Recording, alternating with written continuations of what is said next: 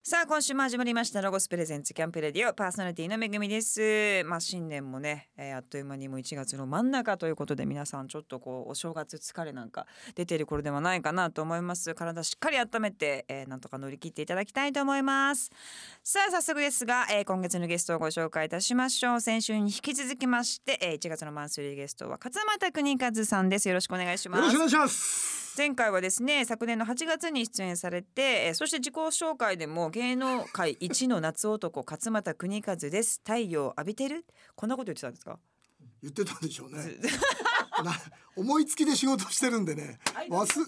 あそうなんですか。は太陽浴びてる。るって言ってたんですねでも黒いですね今でもなんこれか走ったりしてるんで冬だでもそんな焼けます焼けます。冬のが焼けますね。夏が一番白いです。えー、夏は日向に入れないんで、あ日ー向にいるとクラッとしちゃうんで日陰にいるじゃないですか。なるほそどう冬場のがずっと日向にいられる。日向を選んでこうジョギングしたり犬の散歩したりするんで寒いから吸収力がすごいですめね。っちゃよくて日焼けしてるなと思って煮たみたいな感じになります、ね。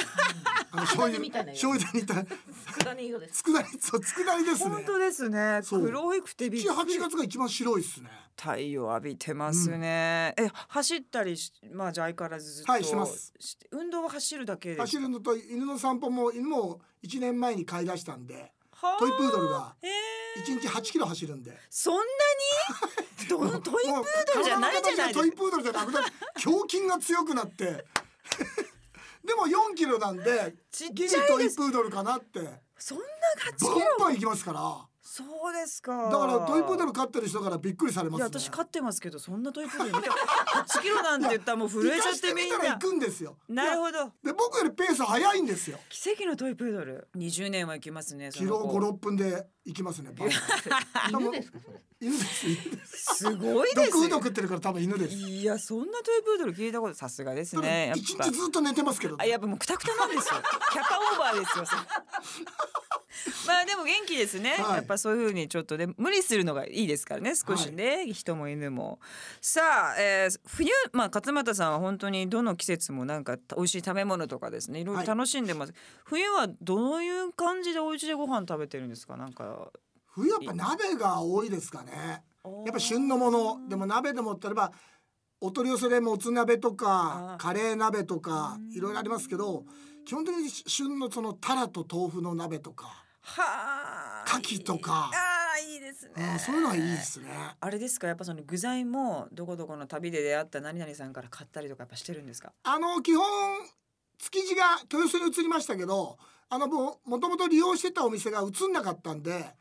魚介系は築地に今も買いに行ってますしあと果物野菜は太田市場に買いに行ってるんでええー、もうすごいえーじゃあ普通のスーパーでパパって買うってことはすあんまないんですかそれはまあ嫁さんが行きますけど僕はなんかマグロは柵で買いに行ったりとかさ牡蠣は牡蠣は殻付きとか、えー、はい、それをこう築地でこうぐるぐる回ってますね。最高ですね大人ですね、はさあそんな勝俣さんと今週もですねいろんなお話聞いていきたいと思いますえー、とお話を伺う前にですね曲を一曲かけていきたいと思います、えー、今週も引き続き勝俣さんの好きな曲をかけていきます、曲紹介お願いいたしますよし行くぞさんで「オラ東京さ行くだ」聞いてください。ロゴスプレゼンツキャンプレディオお送りしたのは吉幾三さんで「オラ東京さ行くだ」前回も吉幾三さんが本当に大好きだっていうお話をしていただいて、ライブもすごいことになってるっていうお話面でしたよね白いですね。本当滑らない話出てほしいですね。そんなにいいですか、はい、いやあの真面目な話一つもしないんですよ。それがし演歌の方っていい話するじゃないですか。しそう恩です人の話とか家族の話とか。えー苦労話とかい入りはねいい話っぽいんですよ。トーンがちょっとギター鳴らしたりとかあーピアノで最後ドカーンって大笑いさせてから「好きよ」「あ な脳たがで」もうちょっと歌で泣かせるっていう涙も入ってくるんですかそこ天才ですね天才すごい生まれ変わったらよし行くぞになりたいですねすごい直前まであの楽屋にこたつを持ってきて直前までこたつに入ってるんです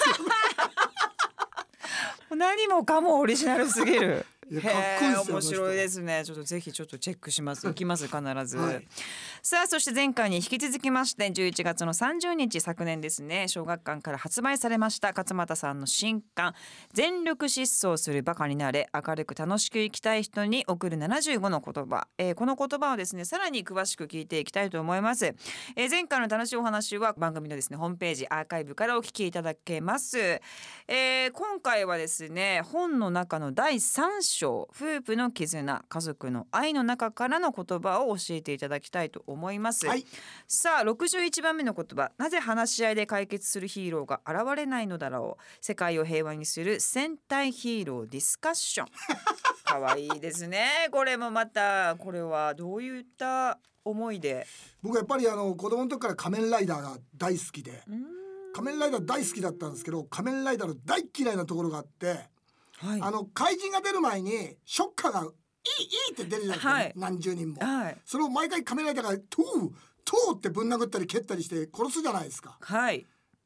一回もショッカーって仮面ライダーに勝ったことないんですよ。確かに必ず負けでてまもす毎ね回仮面ライダー殺すじゃないですか何十人も。確かに俺もうさやめてやれとショッカーに戦う前にお前らね歴代何一緒にも勝ったことないんだよなるほど早く怪人出せとトカゲ男でもコウモリ男でも出せと死んじゃうからってなんでね仮面ライダーは言ってあげないんだろうな教っえてられねえてのかと子供ながらにずっと思ってたんですよ。はであ今もそうじゃないですか。そうなでんかすねやたらねショッカーをバカバカバカバカやって、はい本気の蹴りとか見せちゃったりと かだってショッカーだって家族いいますよいると思います彼女とか家族とか、あいると思大います切な人がいるのに、はいその人が死んで帰ってきたらショッカーの家族とか彼女はどう思うんだって仮面ライダー殺してやるって思うじゃないですかやらやられたそうですかよらね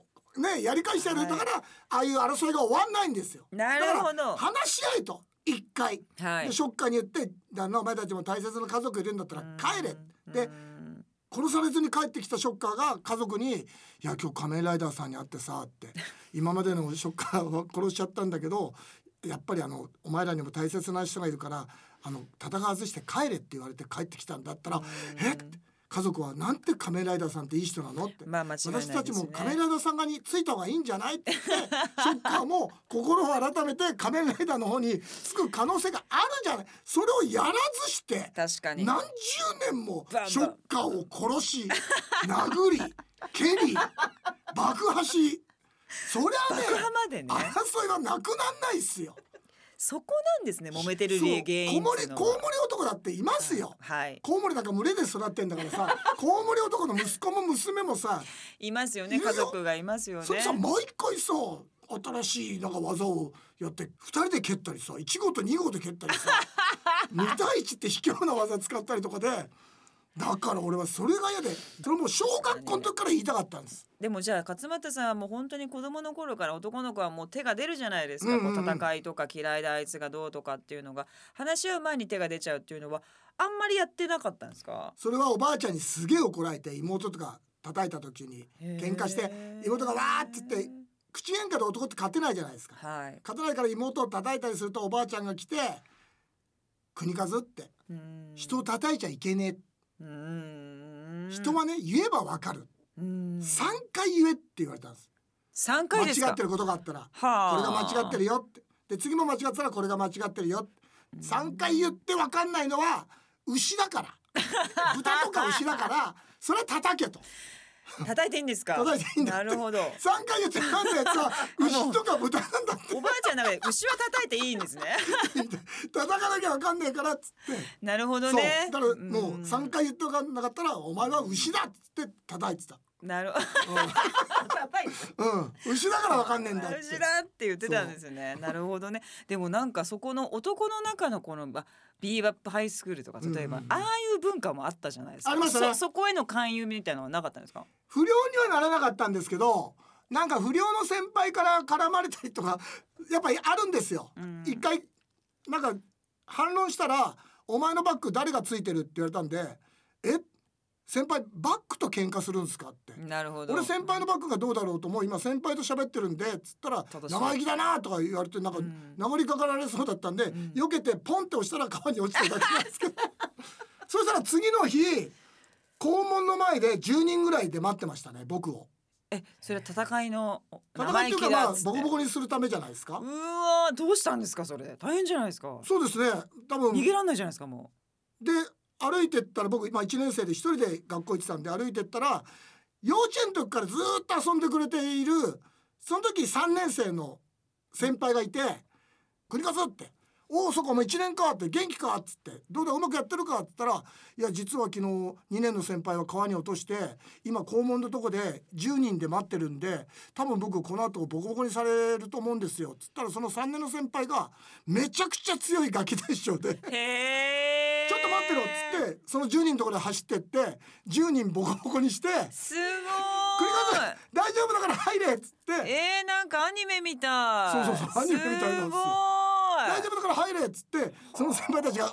ってうなってる横をずっと歩いてって。えー、すごい話だから東京リベンジャーズのマイキーとドラケンみたいなもんですよ。はあ僕タケミッチみたいなもんですよ。へそうそう。そそんなれからだからそういういじめには一度も合わなかったですね。あいつにはあれがバックがある3年のあれがいるっつってこれがバックって言うんだ って、俺のバック最強だったんだと思って。そう。面白いですね素晴らしいですねそして次の言葉、えー、家族を作っていくのはうん思い出の数ですという、これどういうことでしょうかねなんか家族って理屈じゃなくてうん楽しい思い出とか旅行をしたとか例えば子供のテストを見守ってあげてテストだから元気になるようなお母さんが料理を作ってくれたとか病気したり怪我したりした時にお父さんが担いで病院まで連れてってくれたとかそういう思い出の数がいっぱい増えてったら家族っておのずと手を握り合ってうん喧嘩もしなくなるんじゃないかなっていう。なるほどねその思い出がないのに親だから偉そうなこと言ったりとかって言ったうらんそれはもう子供は聞かないよねっていうそうですね、うんだからもう父親と母親の役目は子供のためにいろんな経験をさせてあげたりとかっていう思い出をいっぱい作ってあげれば、うんうん、それは子供のた筋肉にもなるし生きる力にもなるしっていうそれがねいつの間にかちゃんと絆の強さになるから。なるほどねそう思い出もないのに家族だ父親だ母親だって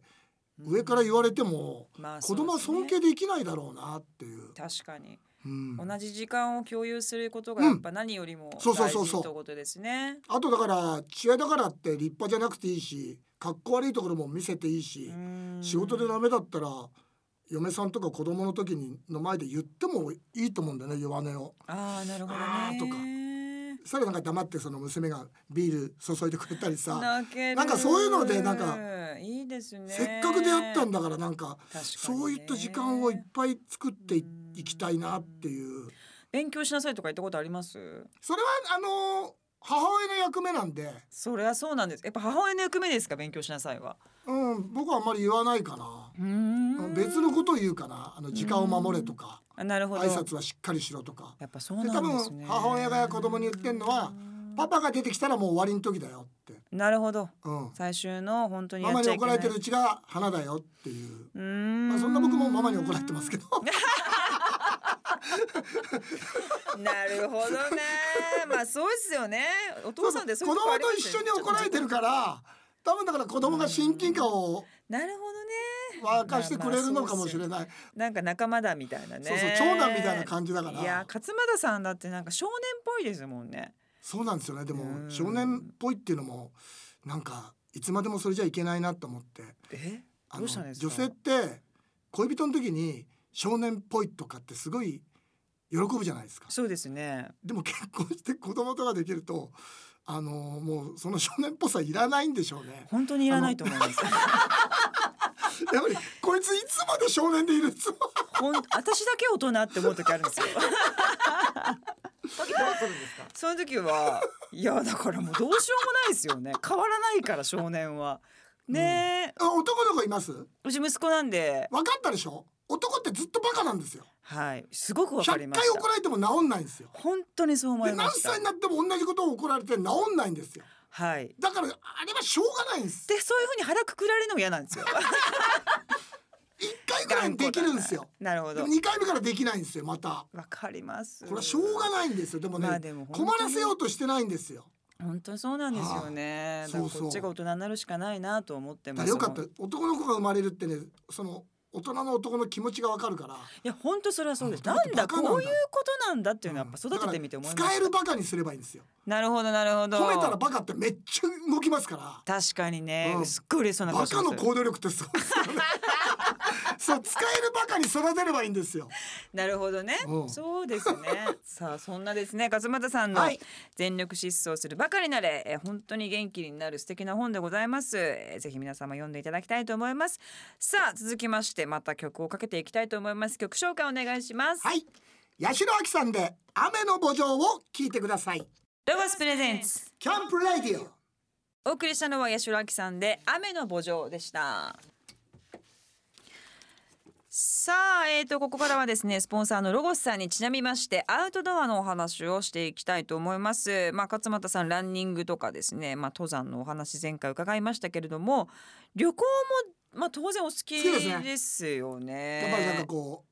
普段日常からこう脱出するっていうのは好きですねハワイのイメージがやっぱり可愛いね行きたいですね今全然行けてないんでややっぱ一番好きですか好きですね落ち着きますねうーんあとなんか知り合いがいっぱいできたんで何回か行ってハワイに行かないと会えない人もいるんでそれが嬉しいですねハワイでいつも何してるんですか私ももうもう勝基俣さん本一回ハワイ朝だったこと走ってはあ起きて家族が寝てるんで走り行ってで家族が起きたら朝ごはん食べてもうあとは海プールへ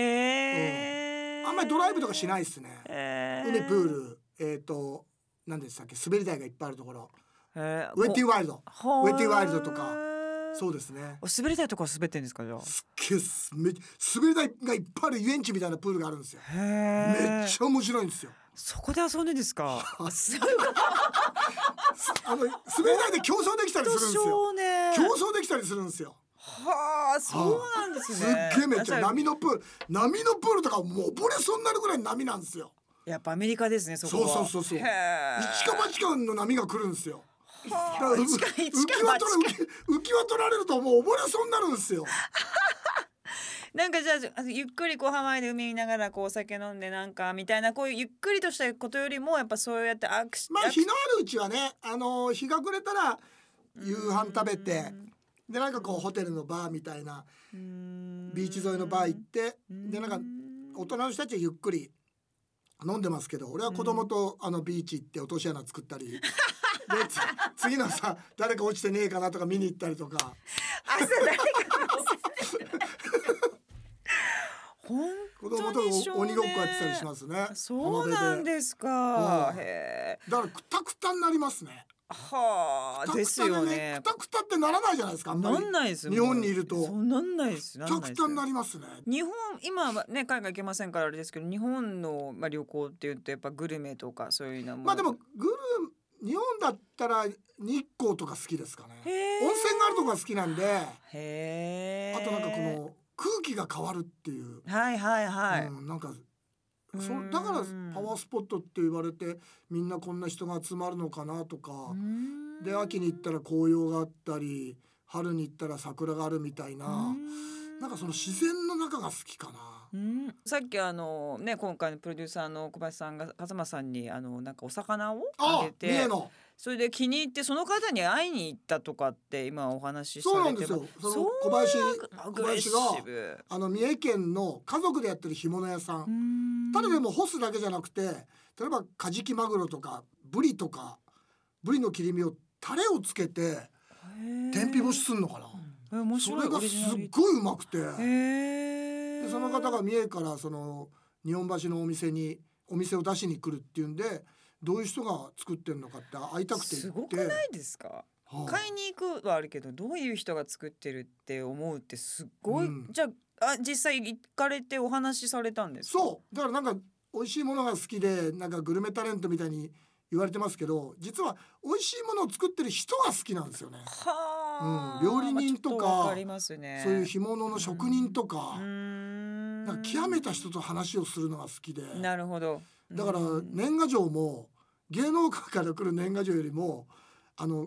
農家の方とか漁師の方とか飲食店の方の年賀状の方が圧倒的に増えちゃいましたね。へえ、なんか本当でもそれが全てまあ勝俣さんはそのつもりではないんでしょう結果お仕事にやっぱなっていってるっていうのもなんか素敵ですよね。でなんテレビでやることでみんながお取り寄せしてくれたりとかお店に行ってくれたりっていうのうがん僕らそれぐらいしかできないんで確かにそうです、ね、応援団長みたいな役割しかできないんでうんそうやってつながっていくのが嬉しいですね。その好奇心がでも本当に素晴でらしもいしそういう人たちとつながっていると知らない土地行った時もこの土地もしかしたらっつって誰か知り合いが行ったら行けるじゃないですか。確かにで夜飯食いませんか、かとか電話もできるし確かに確かにまたそこで広がりますよねそうなんです、だ世っ界がねて熟年離婚なんてこともあるから、はい年取って予防の時に捨てられる可能性もあるんだからあります十分あのにね全国全国全国そういう知り合いがいれいやば絶対そうです行よけばなんか食わしてくれるじゃないです か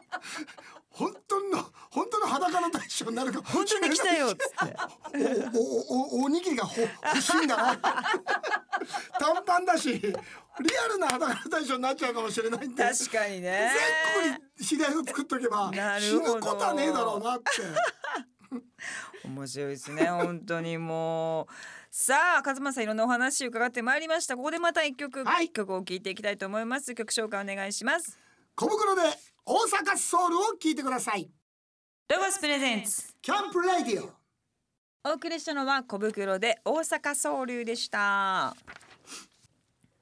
さあここからはアウトドアをもっと楽しむためにロゴスからとっておきの情報をお届けするコーナーアイデアタイム5800ですゲストの勝俣さんにも参加していただきますお願いしおます願いしますさあ今月のパートナーはロゴス東京支店営業部キッカーさんですお願いしまお願すいします。こんばんは。ロゴス東京支店営業部の吉川です。よろしくお願いします。はい。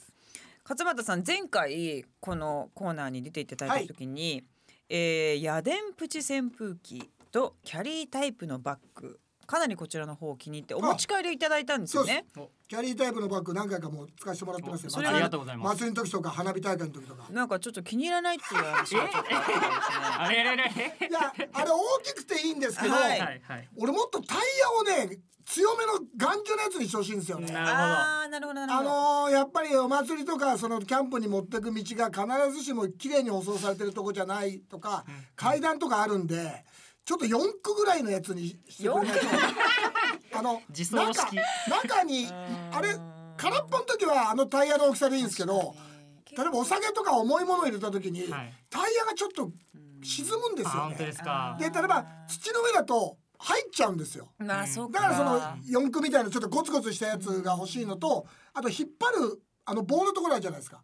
あれが短いんですよ短い。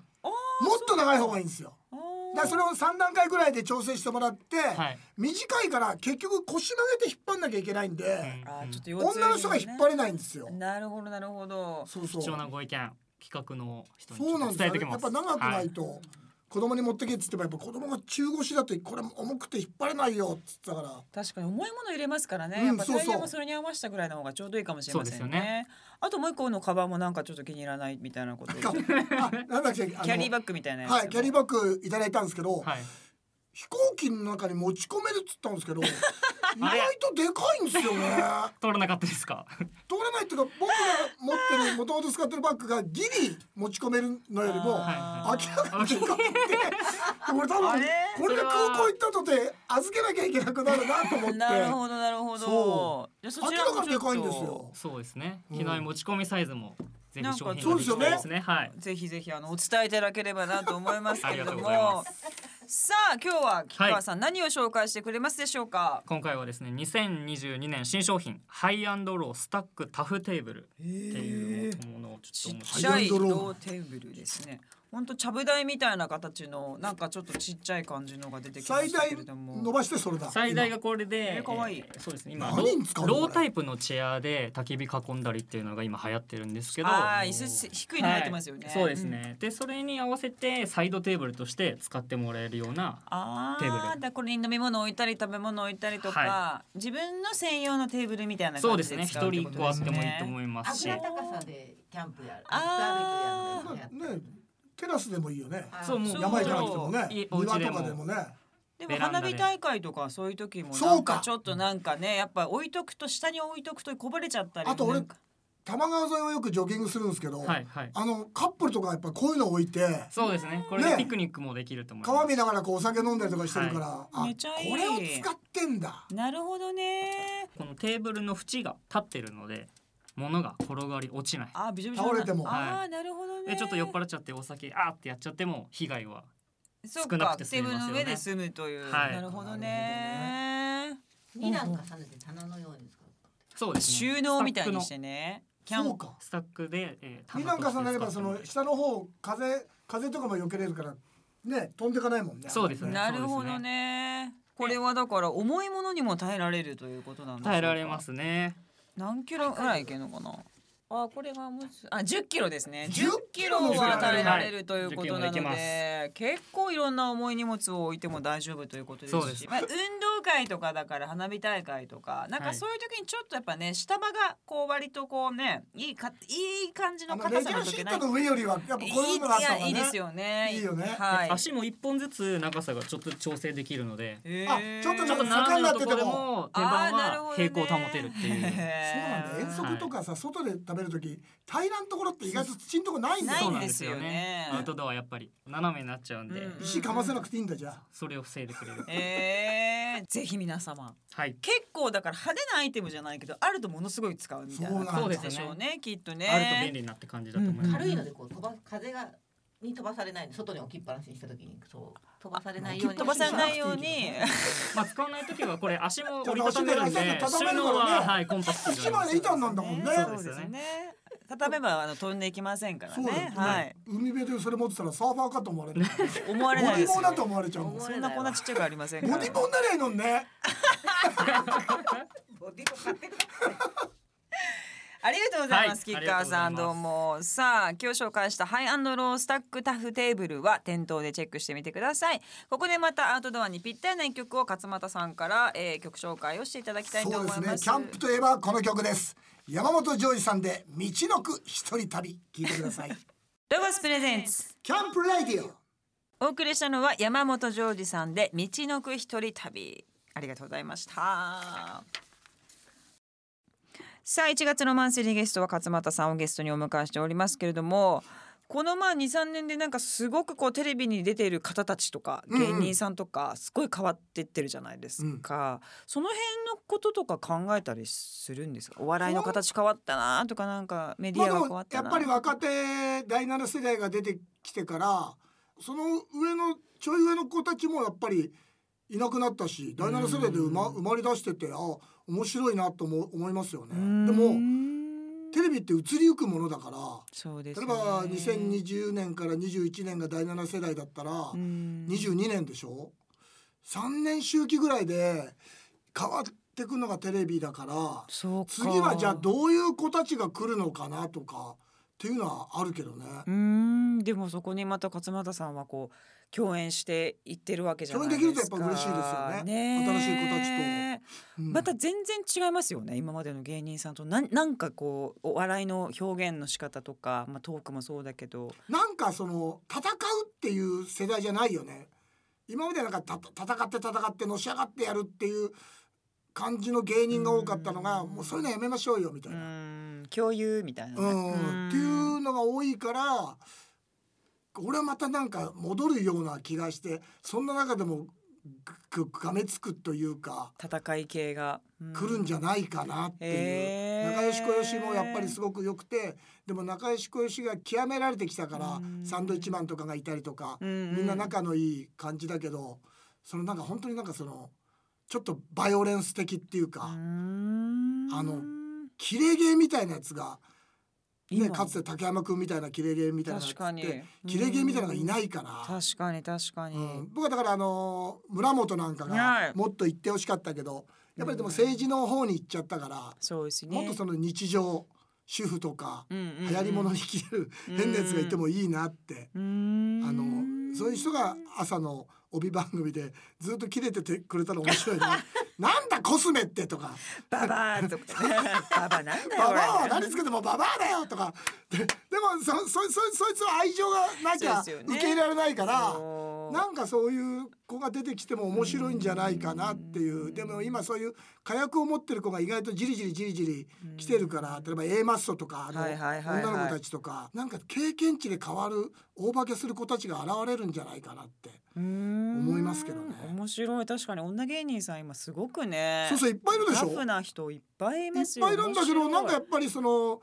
司会は男性でうんそのなんかサブとかいうかひな壇の方に置かれてなんかそのポイントポイントで出るっていうのが多いから本当なんかど真ん中を走れる女芸人さんみたいな人が出てきても面白いんじゃないかな確とか思うんにだけ久ど本さんとかね山田邦子さんとかそういうそうそうそう本当に中かつて心ね人物みたいな人ってやっぱ女性はあんまなかなかここ何十年いないかもしれないですねで。もね上沼さんなんかもこう何十年も確そかのにど真ん中を突っ走ってきてるから本当だから大阪だったら安友とかそうでやっすよぱりね。安友さんの番組も呼ばれると面白いんですよ。面白いですあの人たち。面白いよね面白いですだよかねら。なんかそういった人たちがもっと欲を持ってこうどけどけってその男たちの中のど真ん中の競争に入ってきたら俺はいいんじゃないかなと思うんだけど確かにそれ見たいかもですね。そらそのそのセコンドにどんどんついていきたいですよね。そうですよ あね。ー一い生ける懸命よいけるよみたいな。姉さん姉さんいいよいいよはいっつっ空ていた足弱ってるよみたいな。空いてレギュラー増えた足弱ってるよ頭回転してないよって。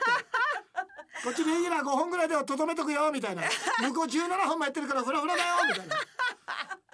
わかるわそういいセコンドになりたいですね。わかります。経験があるからね。さあお時間になってしまいました2週にわたってたの楽しいお話ありがとうございます、えー勝俣さんはですね小学館から全力疾走するバカになれ、えー明るく楽しく生きたい人に送る75の言葉こちらが、えー絶賛発売中でございますそして YouTube チャンネル勝俣邦和の YouTube って何こちらも解説されておりますぜひ、えー楽しいトークチェックしてくださいえー勝俣さんの活動の情報はインスタグラム勝俣邦和こちらの方で更新されております他に何かえー、と告知ございますかえっ、とソロで CD デビューする予定がないので、はいえっ、とレコードショップに行かなくていいです。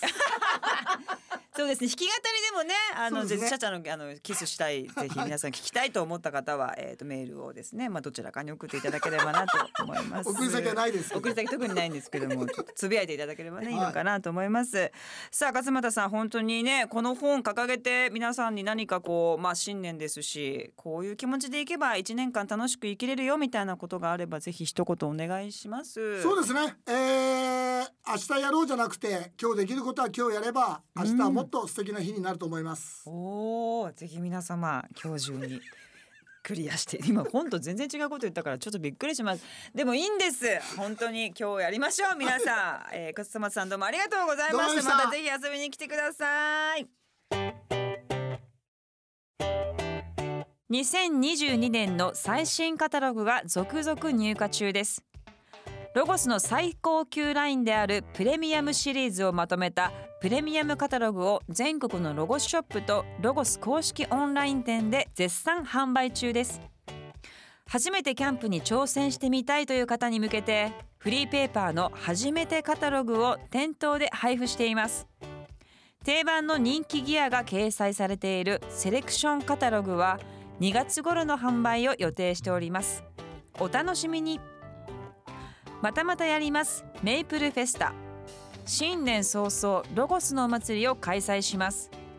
開催は1月28日金曜日から30日日曜日の3日間です